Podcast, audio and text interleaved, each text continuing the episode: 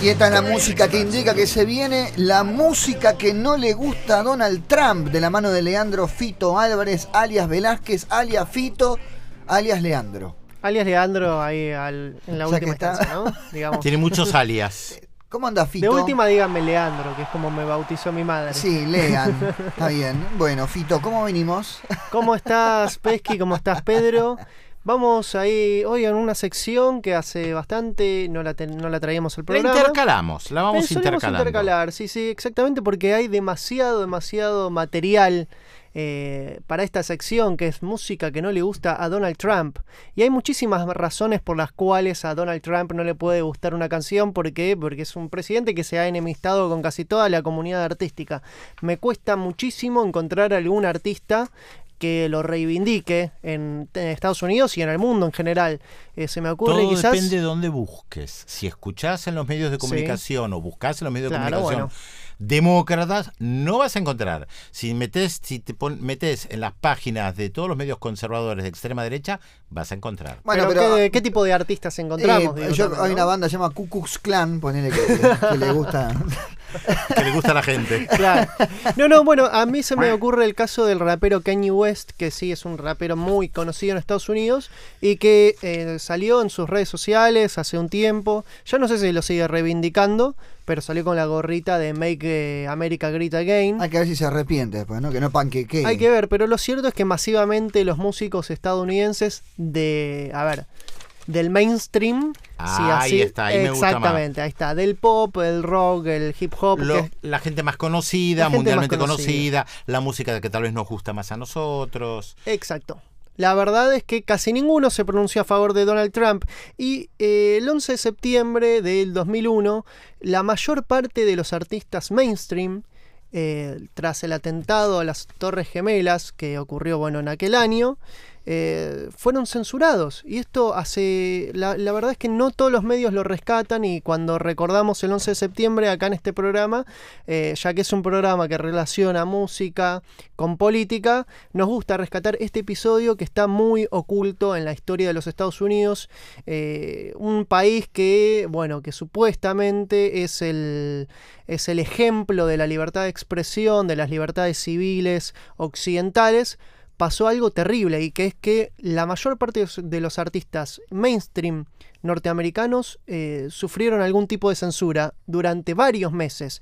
Y fue por parte de la compañía del multimedios eh, Clear Channel Communications que tras el 11 de septiembre lanzó un memorándum a las principales estaciones de radio en Estados Unidos. Recordemos que en Estados Unidos, año 2001, todavía no existían los servicios como Spotify e Internet. Si bien era una gran plataforma, no tenía la difusión que tiene hoy por hoy a la hora de Escuchar eh, escuchar música, música. claro. Mucha gente consumía música a través de los CDs, cassettes, radios.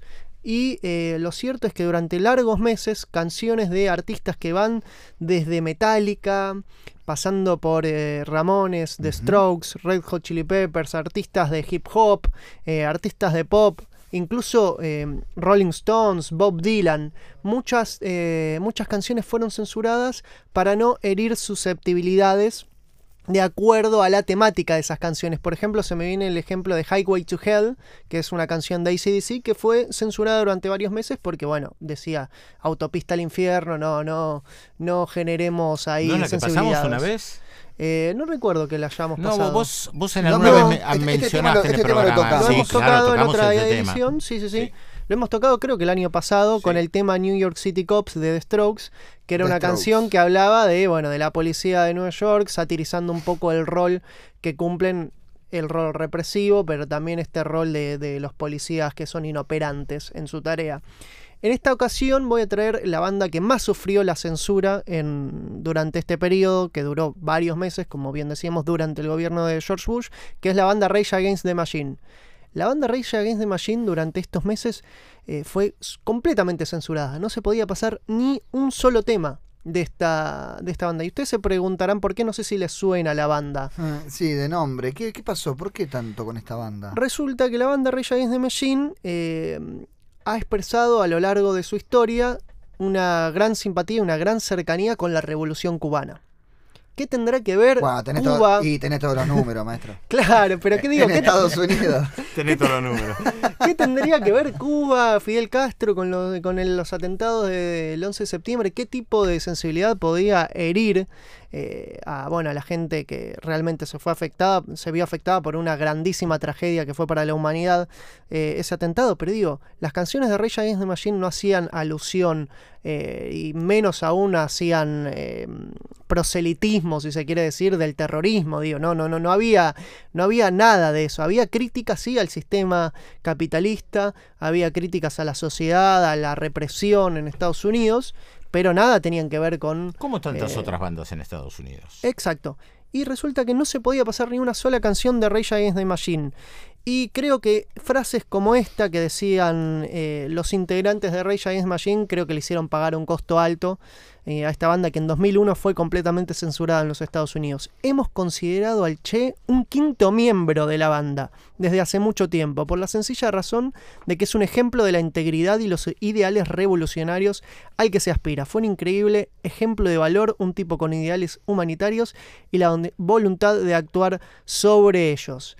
Esas cosas decía Rage Against the Machine de eh, el Che Guevara. Claro, y le dijeron, ¿querés tocar música? Anda a Cuba. ¿no? Exactamente, bueno, ¿Querés ellos, música gratis? Anda a Cuba. me das un buen pie, Pesky, porque ellos, el- los cinco miembros de Rage Against the Machine, luego se separan y cuatro de ellos fue- forman una nueva banda que se llama eh, Audioslave, creo que les suena. Sí, una banda que conformaron junto a el cantante Chris Cornell de Soundgarden, que hace poco lamentablemente falleció, y cumplieron su sueño de tocar en Cuba, de tocar en Cuba ante 70.000 personas. Wow. Bueno, los Rolling Stones también hace poquito cumplieron el, el sueño de tocar en Cuba, ¿no? 70.000 almas cubanas vieron a Against- perdón, a eh, los ex integrantes de Rage Against the Machine, Audioslave. eh, en La Habana, Cuba. 70.000 personas y de ese recital hay un DVD que se llama Live in Cuba, que lo pueden encontrar en YouTube, hoy por hoy está, y es una fiesta realmente